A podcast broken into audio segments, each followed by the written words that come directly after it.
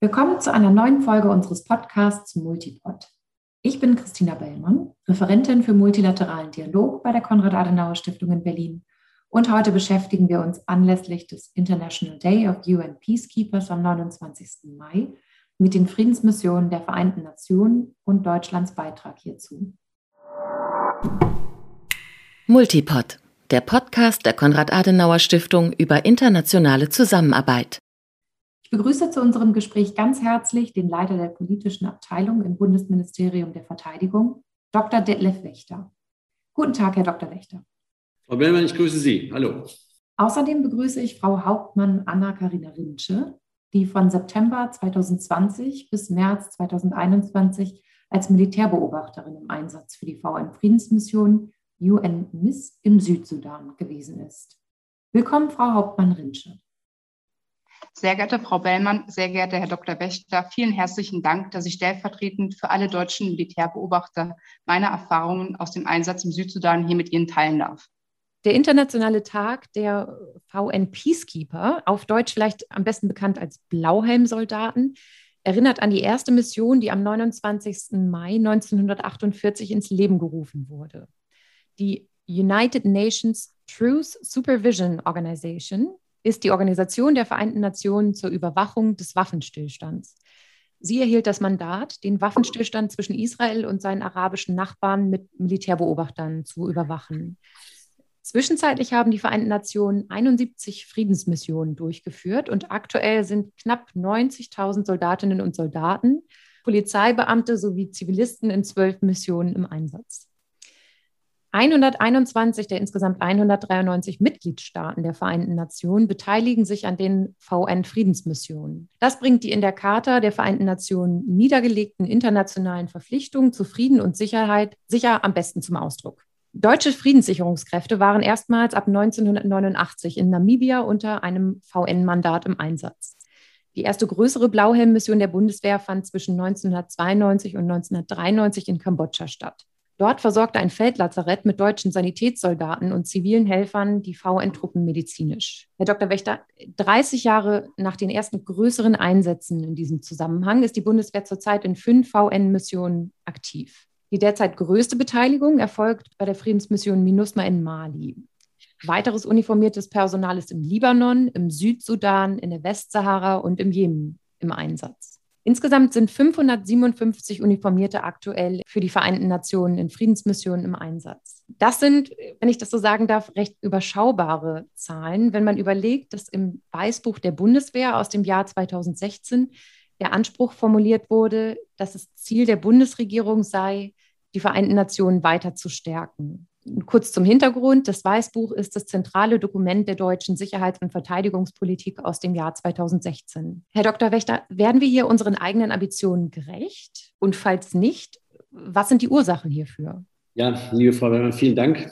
Eine, eine wichtige Frage, ähm, völlig berechtigt übrigens. Eine Frage, die wir uns hier im Bundesministerium der Verteidigung quasi täglich stellen und auch hier in der Abteilung äh, Politik werden wir unseren Ambitionen gerecht. Nicht wahr? Wir haben eine gefährliche, herausfordernde Welt. Wir sind ein großes Land. Wir sind im globalen Kontext von fast allem, was um uns herum passiert, abhängig. Da muss man sich in der Tat fragen, ob wir uns der Verantwortung gerecht werden. Ich will jetzt nicht Kriegsgeschichte erzählen, aber wenn ich überlege, wo wir 1990 nach der Wiedervereinigung mit unserem internationalen Engagement standen und wo wir heute stehen, dann würde ich sagen, wir sind zumindest auf einem richtigen, guten Wege. Und Sie haben das Weißbuch von 2016 zitiert. Das war sicher, was die Formulierung unseres Ambitionsniveaus anging, ein Meilenstein. Ich komme gleich noch auf die VN, aber vielleicht noch eine Bemerkung vorab. Natürlich, wenn wir ich, und ich kann natürlich nur für den Geschäftsbereich BMVG sprechen, also die Streitkräfte und unser Ministerium hier. Ähm, wir blicken natürlich, was unsere Einsätze angeht, nicht nur auf die Vereinten Nationen. Wenn Sie schauen, wo wir überhaupt äh, auf der äh, Welt heute Frauen und Männer in Uniform in Einsätzen haben. Ich glaube, der erste Gedanke ist immer noch in Richtung Afghanistan, eben ein NATO-Einsatz. Heute ein Einsatz, den wir zurückfahren werden. Wir ziehen, aus, ziehen uns aus Afghanistan zurück als Allianz und wir in Deutschland mit ihm. Da haben wir über eine Generation lang mit ungefähr 160.000 Frauen und Männern im Einsatz gestanden, mit 60 Gefallenen, mit vielen Verwundeten an Leib und Seele. Da sind wir unserer Verantwortung, der aus einem Beschluss der NATO nach Artikel 5, also ein Angriff auf einen, ist ein Angriff auf alle, glaube ich, in hohem Maße gerecht geworden. Ob alles so erfolgreich war am Ende, wie wir es denn 2001 mal gewünscht haben, ob also die Bilanz am Ende stimmt, das ist eine Frage, die wir uns derzeit seriös stellen. Und in diesem Prozess treten wir ein und hoffen, gute Antworten zu finden. Aber vielleicht so viel vorab dazu. 20 Jahre Einsatz in einer so herausfordernden Gegend wie Afghanistan, da gibt es kein Schwarz-Weiß in den Antworten, da gibt es kein richtig und falsch, da gibt es nur verschiedene Grautöne, aber am Ende, glaube ich, bin ich sicher, dass die Welt und die Region ohne die NATO und ohne die Bundeswehr dort anders und schlechter ausgesehen hätte. So, dann gibt es noch die EU-Einsätze. Äh, wenn wir erstmal aus Afghanistan raus sind, dann werden wir, glaube ich, mit den EU-Einsätzen, wird es das zweitgrößte Kontingent sein, in denen wir, also die Organisation sein, in der wir die größten äh, Zahlen an Frauen und Männern in Uniformen äh, eingesetzt haben. Aber jetzt komme ich zu Ihrer Frage, was, ähm, was die Vereinten Nationen angeht. Also man muss auch hier sagen, dass wir zumindest im Laufe der vielen Jahre, in denen wir jetzt, äh, Sie haben es skizziert, bei den VN aktiv sind, unser Engagement ganz kontinuierlich gesteigert haben. Wir waren natürlich im Sicherheitsrat der Vereinten Nationen vertreten. Wir äh, haben Mandate des Sicherheitsrats aktiv ähm, mitgestaltet. Auch das sind natürlich alles Elemente neben den ähm, Soldatinnen und Soldaten, die wir in Einsätze schicken, die wichtig sind. Die größte äh, Beteiligung an VN-Friedensmissionen im Moment ist die von Ihnen erwähnte Mission MINUSMA, Mali. Und auch hier möchte ich nochmal sagen, ähm, als ich 1994 in das Auswärtige Amt eingetreten bin, aus dem ich ja eigentlich komme, und mir hätte damals jemand gesagt, wir haben in, in Mali in einer EU-Mission und in einer VN-Mission ähm, weit über 1000 Soldatinnen und Soldaten eingesetzt. Ähm, dann hätte ich wahrscheinlich nur äh, müde gelächelt. Das ist das, was ich damit beschreibe, dass wir auch langsam in unsere Verantwortung hineingewachsen sind, auch in dieses geopolitische Denken, dass Afrika heute für uns wichtig ist. Also das ist nicht nur erzählen, was passiert in, an der Ostflanke der, der NATO oder an der Nordflanke oder der Terrorismus, der aus Nordafrika zu uns herüberschwappt oder ähnliche Herausforderungen, sondern eben auch die Instabilitäten in ähm, Westafrika in der Sahelzone. Und ähm, wir haben also etwa 1100 Soldatinnen und Soldaten in VN-Friedensmissionen in Einsatz. Bei uns gesamt ungefähr 2800 Bundeswehrsoldaten. Insgesamt ist das immer ein Anteil von fast 40 Prozent. Äh, wenn Sie das vergleichen mit einer Zahl vor 20, 10, auch noch fünf Jahren, ich damit ganz deutlich, dass die Beteiligung an VN-Missionen für Deutschland keine Nebensächlichkeit ist. Ist auch richtig so. Wir müssen das wichtige Engagement in den Vereinten Nationen, das wir politisch für uns reklamieren, äh, auch durch unsere Truppenstellerformate unterstreichen. Aber ich sage auch noch eins, ich habe die Zahlen genannt, es geht nicht nur um die Zahlen, es geht auch um die Qualität unserer Beiträge und ich glaube, da bietet Deutschland wirklich einiges. Nehmen Sie unsere, wie wir das hier im BMVG nennen, Hochwertfähigkeiten, also zum Beispiel unsere Aufklärungsfähigkeiten bei MINUSMA, unsere Rettungshubschrauber zur Evakuierung von Verwundeten, unsere Korvette ähm, beim ähm, Unifil-Einsatz äh, im, im Mittelmeer, die dort äh, beim Libanon ein Waffenembargo mit überwacht. All das sind Fähigkeiten, die andere Länder so nicht bereitstellen können. Und man kann es nicht nur in ähm, äh, Zahlen von Frauen und Männern äh, vor Ort äh, äh, aufwiegen. Korvetten, Hubschrauber, Aufklärungsdrohnen hat keine Armee dieser Welt im Überfluss. Die sind ein rares Gut und wir scheuen uns nicht, die den Vereinten Nationen zur Verfügung zu stellen. Das ist so ein Antwortversuch. Ja, ganz herzlichen Dank, Herr Dr. Wächter. Da haben Sie, glaube ich, schon viele wirklich interessante Punkte genannt, die den Zuhörerinnen und Zuhörern ein eindrückliches Bild zeichnen von deutschen Engagement in Friedensmissionen. Ich möchte mich jetzt gerne noch einem anderen Aspekt zuwenden. Mit unserem Ansinnen, einen wertebasierten Multilateralismus zu stärken, begeben wir uns auch in den Bereich oder auch mit den Friedensmissionen ja mehr und mehr in einen systemischen Wettbewerb mit der Volksrepublik China. Im politischen Bereich wird die, die Ausstattung von Friedensmissionen mit Mandatskomponenten zum Schutz der Menschenrechte immer schwieriger. Aber auch im militärischen Bereich lässt sich ja ein deutliches Selbstbewusstsein Chinas beobachten. China zählt mit 2469, ähm, habe ich hier aufgeschrieben, uniformierten Blauhelm mittlerweile zu den zehn größten Truppenstellern. Und aufgrund seiner wirtschaftlichen Größe ist China nach den USA der zweitgrößte Beitragszahler für die VN-Friedensmission. Deutschland rangiert da äh, auf Platz vier hinter Japan. Herr Dr. Wächter, nutzen wir unseren aktuellen finanziellen Beitrag, den Sie ja auch schon angesprochen haben, der zugegebenermaßen verpflichtend ist, um auch strategisch und politisch Einfluss zu nehmen? Und meine zweite Frage in diesem Zusammenhang wäre es für mehr strategischen Einfluss auch notwendig, sich in den Friedensmissionen selbst mit Truppen und uniformiertem Personal noch stärker zu engagieren? Ja, an der China-Debatte kommt man heute äh, fast unter keiner Überschrift mehr vorbei. Und Sie Nein, das stimmt. Völlig, völlig recht. Auch hier müssen wir über China reden. Und ich bin Ihnen ähm, dankbar, dass Sie, ähm, dass Sie unsere Unterhaltung darauf, darauf lenken. Also China ist, Chinas Rolle in der Welt äh, ist nicht nur als, als Wirtschaftsmacht Daran haben wir uns irgendwie in den letzten 20, 25, 30 Jahren gewöhnt, aber auch als Ordnungsmacht mit einer eigenen Ordnungsvorstellung, untermauert durch ausgreifende Politik, durch ein selbstbewusstes Auftreten in internationalen Organisationen, durch eine, ich nenne es mal so, selbstbewusste Form der Ausstattung ihrer Streitkräfte. Ähm, ein, ein Faktor in allen Facetten der internationalen Politik äh, geworden. Einerseits muss man sicher sagen, klar, ein Land, das wirtschaftlich so erfolgreich ist wie China, das auch so sehr von einer funktionierenden Globalisierung abhängt, so wie Deutschland das tut, tut China das genauso.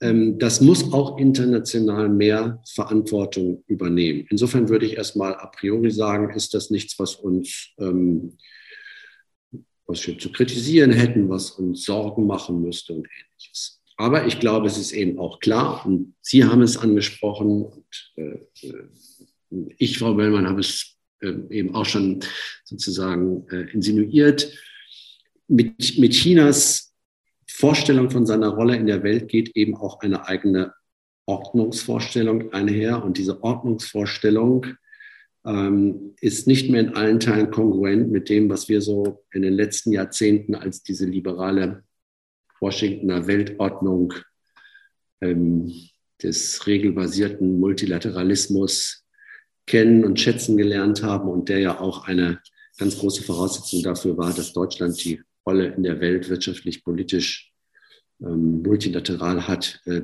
die es heute einnehmen darf. Und ähm, diesem teils auch systemischen Wettbewerb müssen wir uns stellen. Das ist, glaube ich, so. So, jetzt aber zu Ihrer konkreten Frage zurück. Tun wir das in den Vereinten Nationen ähm, ganz, äh, ganz konkret? Ähm, ja, auch das ist eine berechtigte Frage. Ich habe bei Ihrer ersten Frage versucht, ähm, den Aspekt darauf zu lenken, dass wir für unsere Verhältnisse schon auch, was die reinen Zahlen an Soldatinnen und Soldaten gar nicht so schlecht liegen, aber eben auch diese Hochwertfähigkeiten liefern. Ich muss nochmal sagen, das dürfen wir nicht, äh, dürfen wir nicht gering erachten. Und dann ähm, in der Tat äh, versuchen wir auch in den Vereinten Nationen, Frau Wellmann, deutlich zu machen, äh, dass wir hier dass es uns auch um die, die Herzen und Köpfe der Menschen geht, wenn wir in Friedensmissionen sind. Was meine ich damit? Ähm, die Menschenrechtsfrage zum Beispiel ähm, ist für uns immer unverbindlicher Bestandteil einer VN-Mission-Komponente. Warum sage ich das? Schauen Sie, wir sind im Sahel, wir haben dort eine MINUSMA-Mission. Wenn die Vereinten Nationen, die mit einem großen Gestaltungsanspruch und einem wichtigen Auftrag dahin kommen, ähm, wenn die in allen Menschenrechtsfragen, die Menschenrechtslage im Sahel ist problematisch. Ich glaube, da tritt man niemand zu nahe, wenn man das sagt. Die, die Logik die, die Begründung, warum wir auf diese Menschenrechtskomponente zum Beispiel in Friedensmissionen so viel Wert legen, ist nicht, dass wir uns hier für die besseren Oberlehrer der Welt halten. Aber es ist, glaube ich, ganz klar, wenn wir mit einer VN-Mission in einen Einsatz gehen und schauen weg bei Menschenrechtsverletzungen in einer Region. Oder aus VN-Missionen heraus werden Menschenrechtsverletzungen begangen, dann ist das natürlich völlig kontraproduktiv gegenüber all dem, was wir mit diesem Einsatz wollen, bezwecken, können dürfen. Die Bundesverteidigungsministerin Kramp-Karrenbauer hat im letzten Jahr während unserer Präsidentschaft im VN-Sicherheitsrat eine Sitzung äh, des äh, Sicherheitsrates zum Thema Menschenrechte und VN-Friedensmissionen geleitet. Es war eine hochinteressante Debatte, die eben genau diese Probleme ähm, äh, geschildert hat und, und deutlich gemacht hat.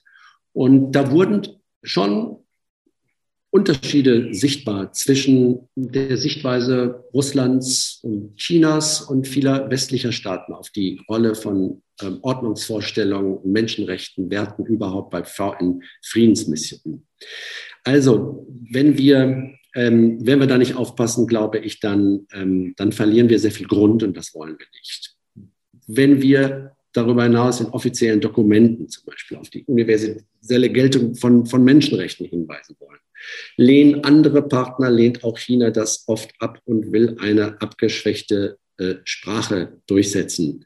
Ähm, das ist etwas, was wir natürlich nicht akzeptieren können und wo man ähm, auch äh, keine Handbreit äh, weichen darf. Deshalb, äh, Frau Mellmann, was Sie sagen, ja, ein klarer Wertebezug gehört meines Erachtens, meiner festen Überzeugung nach ebenso zu einem überzeugenden Multilateralismus wie eine internationale Ordnung, die sich auf gemeinsam vereinbarte Regeln stützt. Ähm, da stehen wir ohne Frage an der einen oder anderen Stelle in einem harten Wettbewerb mit Ländern, die das anders sehen. Aber ich glaube eben, dass äh, auch äh, in den Vereinten Nationen wir allen Anlass haben, sozusagen für unsere Überzeugungen und Werte offen einzutreten. Wenn nicht dort, wo dann? Und wir sind ja bei weitem nicht die Einzigen, die so einen partnerschaftlichen, kooperativen Multilateralismus und ein Menschenbild bevorzugen, das beispielsweise das einzelne Individuum mit seinen unveräußerlichen Rechten in den Mittelpunkt seiner Betrachtung stellt. Hier sind wir mit den vielen Freunden und Wertepartnern auf der Welt äh, im völligen Einklang. Und das ist ein gutes und beruhigendes Gefühl. Frau Hauptmann-Rinsche, ich würde mich jetzt ganz gerne einer konkreten VN-Friedensmission zuwenden. Sie waren, wie eingangs schon erwähnt, von September 2020 bis März 2021 in der VN-Friedensmission im Südsudan als eine von zehn deutschen Expertinnen und Experten und als Militärbeobachterin im Einsatz von Generalsekretär ähm, der Vereinten Nationen, von Antonio Guterres, ist immer wieder die Klage zu hören, dass es zu wenig Frauen in den Friedensmissionen gibt. Ich würde von Ihnen äh, gerne wissen, was ist denn Ihr Eindruck aus der direkten Perspektive eines Einsatzes? In welchen Bereichen stellt der Einsatz von Frauen einen Mehrwert dar und wo sehen Sie persönlich die größten Hürden? Circa ein Fünftel meines Militärbeobachterteams bestand aus Frauen auch in den anderen Teams waren meines Wissens nach eine ähnliche Prozentzahl von Militärbeobachterinnen präsent. Ähm, meiner Meinung zufolge ist diese Tendenz steigend, da die Bemühungen zur Steigerung der Anzahl der Frauen äh, in VN-Missionen Früchte tragen. Insbesondere in den letzten Jahren wurde aktiv für die Teilnahme von Frauen aus Militärbeobachterausbildung geworben.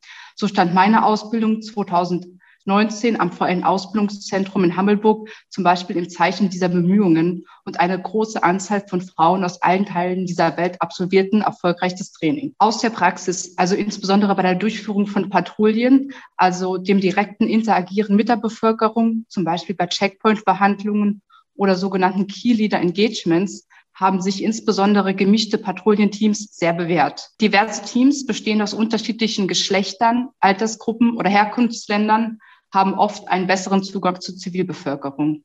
Während es mir meist einfacher gefallen ist, mit den Checkpoint-Kommandeuren über das Passieren einer Patrouille zu verhandeln, hatte beispielsweise mein nepalesischer Kamerad, der fast 20 Jahre älter ist als ich, es manchmal einfacher mit Dorfältesten, ähm, die im identischen Alter waren, einen Gesprächszugang zu finden.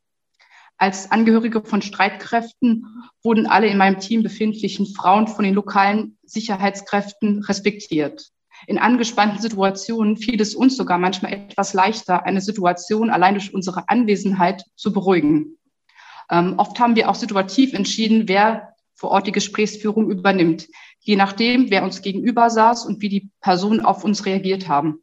Unser Ziel war stets, ein möglichst umfassendes Lagebild zu generieren. Meiner Meinung zufolge ist die größte Hürde eines solchen Einsatzes sowohl für Männer als auch für Frauen die Dauer von mindestens sechs Monaten und die damit einhergehende relativ lange Abwesenheit aus Deutschland. Auf der anderen Seite kann ich natürlich verstehen, dass die Einsatzdauer von sechs Monaten gibt, da es einfach wichtig ist, vor Ort auch ein Netzwerk aufzubauen, sowohl innerhalb der Vereinten Nationen, da die Arbeitsläufe doch nicht denen in Deutschland entsprechen, als auch mit der Bevölkerung für Ort, um so ein möglichst umfassendes Lagebild zu generieren. Herr Dr. Wächter, ich würde gerne hierzu Ihre Meinung aus Perspektive der Bundeswehr gerne dazu holen.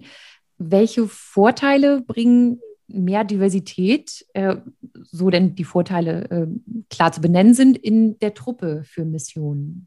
Ja, also ich glaube, Frau, Frau Hauptmann-Rinscher hat das wirklich hervorragend dargestellt. Da kann ich auch gar nicht so viel ähm, äh, zu beitragen. Vielleicht nur noch äh, zwei, drei Hinweise von meiner Seite. Ähm, neben der Frage von Gleichstellung und, und Chancengerechtigkeit äh, ganz allgemeiner Natur ist einfach auch ganz empirisch belegt. Wir haben das uns das genau angeschaut, dass auch in VN-Missionen gemischte Teams, also Patrouillen, ähm, einfach für eine deutlich höhere Effektivität sorgen. Ähm, Frau Rinscher hat es angedeutet, Nehmen Sie also sowas wie den Zugang zu besonders gefährdeten, wie wir sagen, vulnerablen Bevölkerungsgruppen, also Frauen, Kinder, Opfer sexualisierter Gewalt, Vertriebene. Ähm, da ist es einfach so, ähm, dass Frauen in gewissen Kontexten einen leichteren Zugang haben. Gar keine äh, Frage. Ähm, darüber hinaus, äh, Vielfalt muss nicht immer, aber kann bereichernd sein. Und gerade in der VN mit ihrer quasi wenn Sie wollen, universellen Mitgliedschaft spiegelt sich die Vielfalt ähm, auch von Herangehenweisen an Probleme wieder und die äh, brauchen wir. Ist auch so, wenn Sie ein Kontingent mit 40, 50, 60 nationalen Herkunftsstreitkräften haben, das macht die Prozesse auch nicht immer leichter. Ja, da geht auch mal alles dann ein wenig langsamer, als wenn die Bundeswehr sozusagen hier mit ähm, ähm, mit einem äh, von A bis Z äh, durchdachten Plan die Dinge äh, abspulen kann. Aber so ist das nun mal und ich habe die Vorteile, äh, glaube ich, deutlich herausgestellt. Uns haben diese Überlegungen dazu geführt und diese Erkenntnisse dazu geführt, dass wir uns mit einer Reihe eigener, zahlreicher Maßnahmen gerade für die Stärkung von Frauen in der Friedenssicherung einsetzen und da auch mit vielen VN-Partnern an gemeinsamen Projekten ähm, äh, arbeiten. Ähm, das ist nur ein Beispiel dafür, dass wir glauben, dass wir hier einen komparativen Vorteil haben ähm, in den, in den VN-Missionen. Abschließende Bemerkung vielleicht, aber was die kulturellen Hintergründe von Streitkräften angeht, ist nicht übrigens nur in den VN so, wenn Sie überlegen, wer mit uns alles in dem äh, Regionalkommando Nord bei unserer Afghanistan-Mission war. Ähm, das waren ja über die Jahrzehnte viele, viele Nationen, ähm, von der Mongolei über Armenien bis äh, Belgien, also auch durchaus kulturelle äh, Diversifizierungen hier. Und es hat gut funktioniert. Das war ein hochgradig effektives Team und äh, man muss es nur richtig angehen. Das ist eine wirklich spannende Dimension. Dankeschön.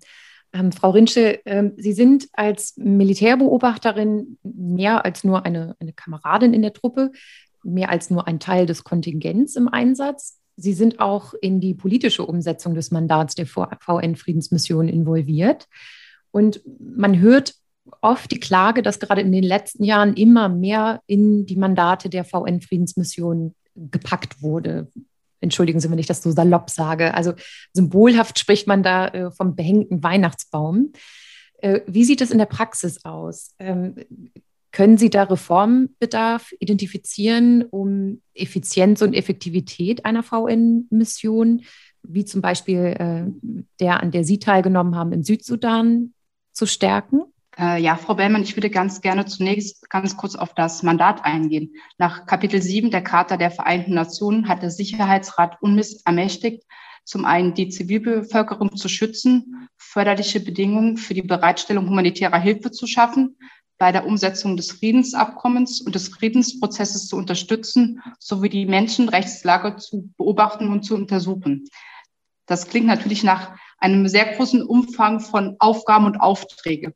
Aber die, diese werden ähm, heruntergebrochen ähm, aufgrund der Festlegung sogenannter Commanders Critical Information Requirements, halt für diesen militärischen Teil. Uns als Militärbeobachtern wurden diese als Fragestellungen immer auf die Patrouille mitgegeben. Und im Fokus stand immer, wie auch vom UN-Sicherheitsrat festgelegt, der Schutz der Zivilbevölkerung. Ähm, auf, aufgrund dessen hatte ich eigentlich nie so die Empfindung, ähm, zu facettenreiche und nicht umsetzbare Aufgaben und Aufträge zu erhalten. Zur Beantwortung des zweiten Aspekts Ihrer Frage würde ich gerne auf die Patrouillen-Durchführung eingehen. Ähm, unsere geplanten Patrouillen ähm, mussten meines Wissens nach seit letztem Jahr August immer mindestens zwei Wochen vor der Durchführung einer südsudanesischen Abteilung innerhalb der Streitkräfte zur Genehmigung vorgelegt werden. Und teilweise wurde so durch den Staat versucht, die Patrouillentätigkeiten nach den eigenen Interessen zu lenken.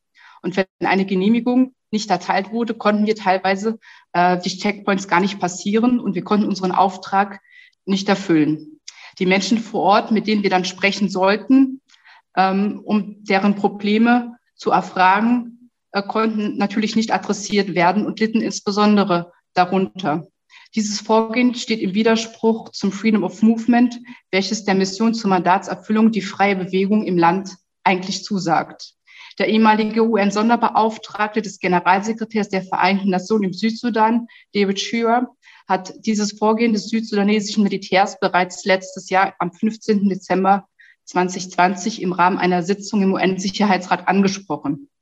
Eine Auswirkung auf meiner Ebene haben wir leider nicht gespürt.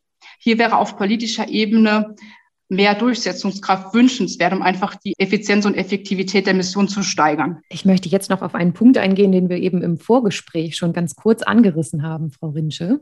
Ähm, und zwar die oft hohen Erwartungen, die Sie sich gegenüber sehen in VN-Missionen, also sowohl von Seiten der Politik als auch von Seiten der lokalen Bevölkerung im Einsatzland. Ähm, welche Erfahrungen konnten Sie denn diesbezüglich im Südsudan bislang sammeln? Und ähm, ja, wie könnte man ein, ein, besseres Erwartungsmanagement vor Ort und auch in äh, Deutschland gestalten? Können Sie uns dazu vielleicht ein paar Eindrücke schildern? Ja, wie Sie gerade schon kurz skizziert haben, hat die Bevölkerung vor Ort oft eine sehr große Erwartungshaltung uns gegenüber entgegengebracht. Insbesondere dann, wenn die Sicherheitslage angespannt war oder die Wasser- und Nahrungsmittelknappheit sehr groß war. Oft herrschte Unverständnis dafür, dass wir als Militärbeobachter keine direkte Unterstützung zusichern konnten. Als sogenannte Augen und Ohren der Mission trugen wir unsere Beobachtungen im Rahmen der Berichterstellung zusammen, die dann weitergeleitet wurden. Und wenn hand weiterer Handlungsbedarf bestand, wurden diese Informationen dann entweder innerhalb der Vereinten Nationen an andere Organisationen weitergegeben oder auch an NGOs die die Bevölkerung dann im Anschluss beispielsweise mit Nahrungsmitteln versorgten oder auch mit sauberem Trinkwasser. Man hat schon gesehen, dass das, was Sie in diesen Berichten niedergeschrieben haben, auch die Wirkung entfaltet hat. Teilweise hat das natürlich aufgrund der bürokratischen Hürden immer etwas gedauert. Auch war der Bevölkerung oft der Unterschied zwischen den einzelnen UN-Organisationen, wie zum Beispiel UNICEF, UNHCR, gar nicht geläufig. UN war ganz oft einfach gleich UN die, die Bevölkerung konnte dies einfach nicht unterscheiden und manchmal führte dies ähm, bei den Key Leader Engagements bei Dorf, bei den Dorfbewohnern natürlich auch nachvollziehbarerweise zu Frustrationen. Dahingehend müsste man überlegen, ob man vielleicht etwas mehr Aufklärungsarbeit innerhalb des Landes tätigt. Ähm, zur hohen Erwartungshaltung Haltung seitens der deutschen Politik gegenüber VN-Missionen. Das ist ja eben auch schon ganz kurz angeklungen. Ich kann diese voll und ganz nachvollziehen. Ähm, an dieser Stelle möchte ich jedoch anmerken, dass im Gegensatz zu Nicht-UN-Missionen eine wesentlich größere Anzahl an Staaten daran beteiligt sind. Also allein in meinem Team befanden sich, das aus 32 UN-Militärbeobachtern bestand, teilweise Soldatinnen und Soldaten aus über 25 Nationen. Für mich persönlich machte dies den Einsatz aufgrund dessen sehr erstrebenswert, führte aber aufgrund unterschiedlicher Arbeitsweisen, Erfahrungen oder auch Herangehensweisen nicht immer zu effizienten und effektiver Auftragserfüllung, so wie, sie, wie wir sie aus Deutschland gewohnt sind. Also rundum ein, ein sehr komplexes äh, Unterfangen, wie mir scheint. Ähm, Herr Dr. Wächter, ich würde ganz gerne noch auf einen ähm, Bundes ein, äh, Bundeswehreinsatz zu sprechen kommen, den Sie auch eingangs schon erwähnt haben ähm, nämlich auf den deutschen Einsatz in Afghanistan. Sie haben das, äh, wie gesagt, bereits erwähnt. Deutschland ähm, war bisher nach den USA der zweitgrößte Truppensteller äh, im Rahmen der NATO-Mission Resolute Support. Und äh, gemeinsam mit den USA, äh, wie es ja jetzt auch momentan aktuell in, in der Presse äh, sehr häufig zu lesen ist, werden wir nun äh, die Truppen aus Afghanistan abziehen. Ähm, hat dies unter Umständen direkte Auswirkungen auf VN-Friedensmissionen? Also äh, könnte man sagen, dass Kräfte frei werden, die jetzt in anderen Missionen, ähm, wie zum Beispiel MINUSMA, äh, eingesetzt werden können?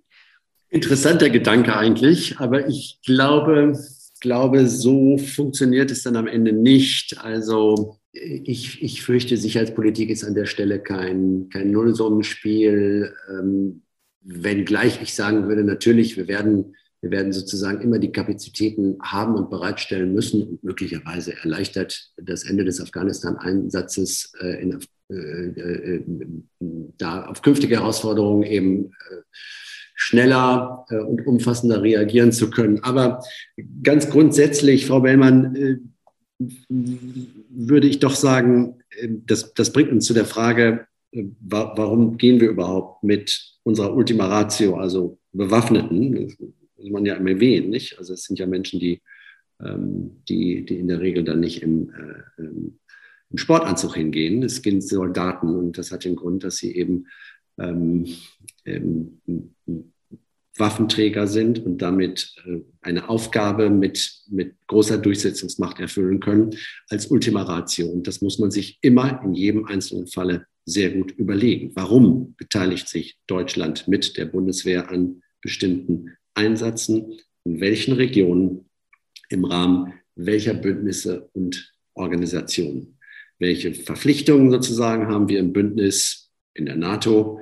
Womit stärken wir die sicherheitspolitische Relevanz der EU oder auch der OSZE und natürlich, warum und wie engagieren wir uns dann bei welchen äh, VN-Friedensmissionen. Äh, ich glaube, dass ähm, die strategische Relevanz, von der Sie sprachen, ähm, nochmal unterstreicht, jede Entscheidung zur Entsendung militärischer Kräfte in Auslandseinsätze liegt eine Beurteilung im Einzelfall zugrunde. Im Endeffekt, wo liegt unser nationales Interesse? Wo liegt unser Bündnisinteresse? Und das muss immer gründlich passieren, überlegt und niemals leichtfertig. Das führt mich zu dem letzten Punkt. Ähm, die Bundeswehr äh, geht in keinen bewaffneten Einsatz auf einen Knopfdruck der Bundesregierung. Äh, die Bundeswehr nennt sich auch gelegentlich Parlamentsarmee. Es ist, glaube ich, wichtig zu betonen, dass letztendlich äh, der Deutsche Bundestag den Beteiligungen der Bundeswehr an internationalen Einsätzen zustimmt. Er tut dies auf Antrag der Bundesregierung. Damit sind wir auch in den letzten Jahrzehnten nach meinem Eindruck recht gut gefahren. Aber auch das unterstreicht eben nochmal sozusagen die doppelte Notwendigkeit in Regierung und Parlament, diese wichtige Abwägung zu treffen. Erfordert es unser nationales Interesse oder erfordert eines, eine Situation innerhalb eines Bündnisses oder in einer Region wirklich bewaffnete Soldaten in einen Einsatz zu sprechen? Das machen wir uns nicht leicht. Wir tun es aber da, wo es notwendig ist und wo es unsere Mittel erfordern. Ähm, und das werden wir ähm, unabhängig von der Abzugsentscheidung in Afghanistan auch in Zukunft genauso überlegt und gründlich vorbereitet zu handhaben. Dankeschön. Herr Dr. Wächter, Sie hatten ähm, eingangs schon erwähnt, dass im Weißbuch der äh, Bundeswehr zur Sicherheitspolitik 2016 bestimmte Hochwertfähigkeiten äh, angesprochen wurden, die die Bundeswehr vorhalten soll und die eben auch in V1-Friedensmissionen mit eingebracht werden sollen. Ähm, jetzt haben sich die, die Einsätze sehr gewandelt seit den ersten äh, Friedensmissionen in den 1950er Jahren, äh, wie wir es eingangs gesagt haben. Ähm, die, die Art der Konflikte ist eine, eine andere ähm, geworden. Könnten Sie vielleicht kurz etwas äh, dazu sagen, ähm, wie sich die Bundeswehr jetzt auch auf, auf eine andere Art von Konflikten einstellt und wie sich das in den VN-Missionen für die Bundeswehrsoldaten auswirkt?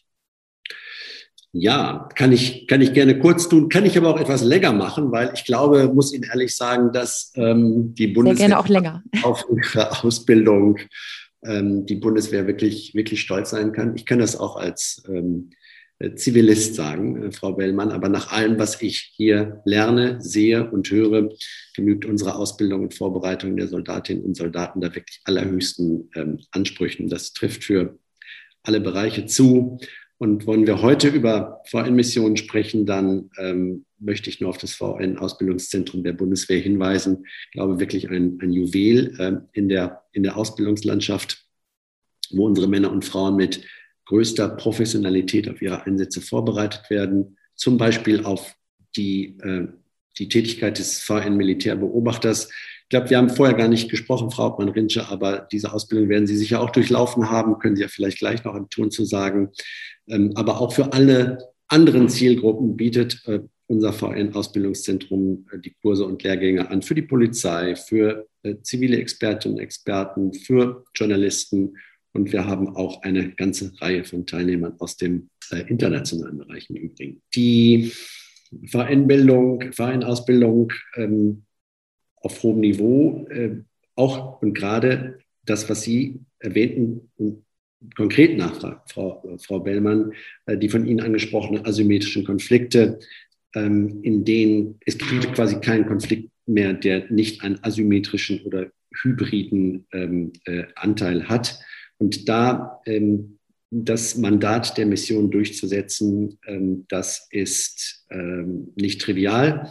Da muss der Soldat, die Soldatin über die militärischen Grundfähigkeiten verfügen. Also wie verhalte ich mich in einem Hinterhalt, wie schütze ich mich gegen Minen oder, oder, oder Sprengfallen und einiges andere mehr. Ohne solche Basic ähm, geht es ähm, natürlich überhaupt nicht und ähm, darauf wird in der Ausbildung größter Wert gelegt.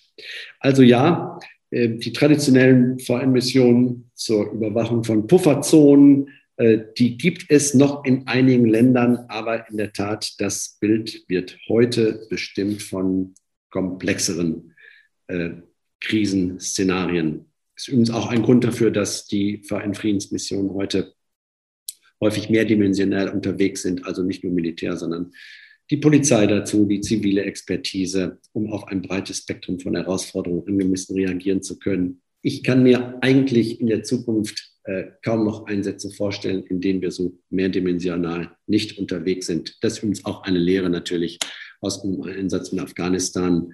Ähm, wie man es nennt, ist letztlich egal. Mehrdimensional, comprehensive approach, zivil-militärischer Ansatz ähm, you name it, aber das ist, ähm, das, ist das moderne Einsatzszenario.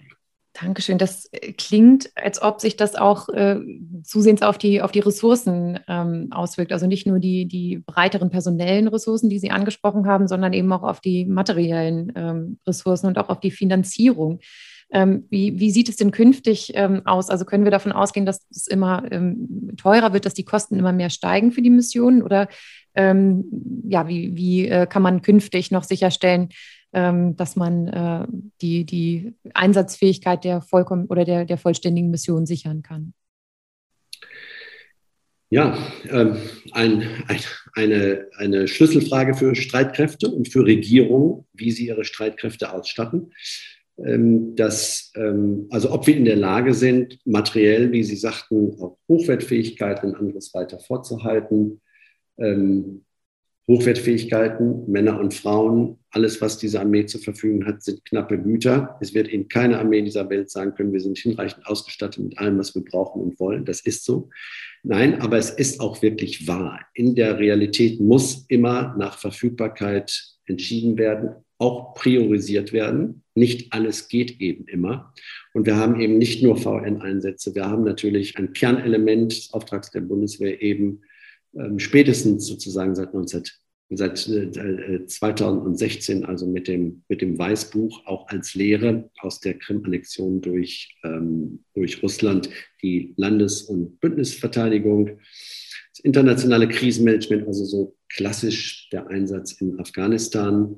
Ähm, äh, und äh, wichtig bleibt eben, nutze das auch gerne gegenüber unseren Hörerinnen und Hörern hier als Appell, ähm, ich glaube, ein Land wie die Bundesrepublik Deutschland darf in seiner Verantwortung für eine angemessene Sicherheitsvorsorge nicht an der falschen Seite sparen. Leistungsfähige Streitkräfte müssen verlässlich finanziert sein. Meine Ministerin wird nicht müde, das immer wieder zu betonen. Das hat sie betont in ihrer Rede zur Vereinigung im Deutschen Bundestag und sie wird nicht müde, es immer wieder ins Gedächtnis zu rufen. Ja, wir wissen, die vielen Milliarden, die der Steuerzahler für die Bundeswehr und die Streitkräfte aufbringt, das ist kein Pappenstiel, das ist nicht wenig. Obwohl wir noch längst nicht bei den zwei Prozent sind, die wie der NATO eigentlich mal in dem sogenannten Defense Investment Pledge äh, zugesagt haben. Aber es ist nicht wenig und ähm, das, muss, das muss überlegt investiert werden. Aber am Ende ist ohne Sicherheit alles nichts in diesem Lande und an der falschen Stelle zu sparen könnte für ein Land, das so dramatisch von Stabilität, von regelbasierter Ordnung, von Frieden, Freiheit und Sicherheit um uns herum und darüber hinaus abhängig ist, ähm, hätte wirklich dramatische Konsequenzen. Insofern ist, glaube ich, jede Mark, die in intelligente Verteidigung äh, investiert ist, eine gut investierte Mark. Das haben Sie wirklich sehr eindrücklich geschildert. Herzlichen Dank dafür. Frau Rinsche, ich würde anlässlich des Internationalen Tags der VN Peacekeeper gerne nochmal mit Ihnen äh, darüber sprechen oder von Ihnen wissen, ähm, was Sie für sich selbst als Soldatin aus der Mission mitnehmen werden. Welche Botschaft würden Sie gerne den Zuhörerinnen und Zuhörern dieser Folge mit auf den Weg geben? Frau Bergmann, bevor ich auf diese Frage antworte, ähm, würde ich gerne, wie von Herrn Wächter gerade eben gefragt, noch ganz kurz auf die Ausbildung am VN-Ausbildungszentrum eingehen. Natürlich, sehr ähm, gerne. Ich bin seit 2009 in dieser Bundeswehr und habe das ein oder andere Training auch innerhalb der Bundeswehr schon besucht und muss sagen, das war einer der qualitativ hochwertigsten Ausbildungen, die ich bisher genießen durfte. Sie war nicht nur international, sie war authentisch und das hat sich in der Mission wirklich wiedergespiegelt. Ähm, ich war für alles vorbereitet, ob das die Patrouillentätigkeiten war, das Erstellen von Berichten, das Arbeiten innerhalb der Gruppe. Ähm, zusätzlich habe ich dann auch angeboten, an den Wochenenden eine Sanitätsausbildung durchzuführen, so wie wir das in Hammelburg auch mit den internationalen Trainingsteilnehmern durchgeführt hatten. Ähm, und hier nochmal ein ganz großes Lob an das VN-Ausbildungszentrum. Ich habe auch so Kameradinnen in den Einsätzen getroffen, die, äh, glaube ich, jemand aus Malawi, ähm, eine Kameradin, die war auch in Hammelburg gewesen und hat da auch nur geschwärmt von, von dieser Ausbildung. Ähm, wie gesagt, ich kann sie nur jedem empfehlen. Ähm, zu Ihrer Frage zurück. Ähm, für mich war dieser Einsatz so erstrebenswert, weil ich eben die Zusammenarbeit in dem multinationalen Umfeld, das Kennenlernen neuer Kulturen und auch die herausfordernde Tätigkeit ähm, sehr geschätzt habe. Auch die Möglichkeit, direkt mit der Bevölkerung in Kontakt zu treten und mit unserer Präsenz vor Ort eben den Menschen des jüngsten Staates der Welt äh, zu unterstützen. Und auch die, das mehrmonatige Leben in, in einem der ärmsten Länder der Welt ähm, ist eine sehr prägende Erfahrung. Und ich habe das, was wir eigentlich im täglichen Leben hier für selbstverständlich halten, nochmal erneut schätzen gelernt einfach in einem demokratischen und sozialen Rechtsstaat aufgewachsen zu sein und leben zu dürfen. Herr Dr. Wächter, äh, Frau Rinsche, ich danke Ihnen beiden ganz herzlich für Ihre Zeit heute, die Sie genutzt haben oder die Sie mit uns geteilt haben, um uns diese wirklich ähm, ja, beeindruckenden Schilderungen ähm, über VN-Missionen und auch über die Mandate der Bundeswehr äh, zu geben. Ich glaube, das ist wirklich ja, ganz, ganz wichtig, ähm, das auch nochmal in, in diesem Detail und in diesen Zusammenhängen äh, einmal zu sehen. Auch zu dieser Folge werden wir in die Show Notes einige Links mit weiterführenden Informationen setzen, wo Sie als Zuhörerinnen und Zuhörer gerne nochmal nachlesen können, ähm, wenn Sie an einzelnen Details Interesse gefunden haben. Auch können Sie wieder gerne Fragen und Anregungen an unsere E-Mail-Adresse schicken, multipod.cast.de. In der nächsten Folge werden wir uns mit Multilateralismus in und mit Lateinamerika schätzen. Ich bedanke mich recht herzlich fürs Zuhören. Bis zum nächsten Mal. Multipod, der Podcast der Konrad-Adenauer-Stiftung über internationale Zusammenarbeit.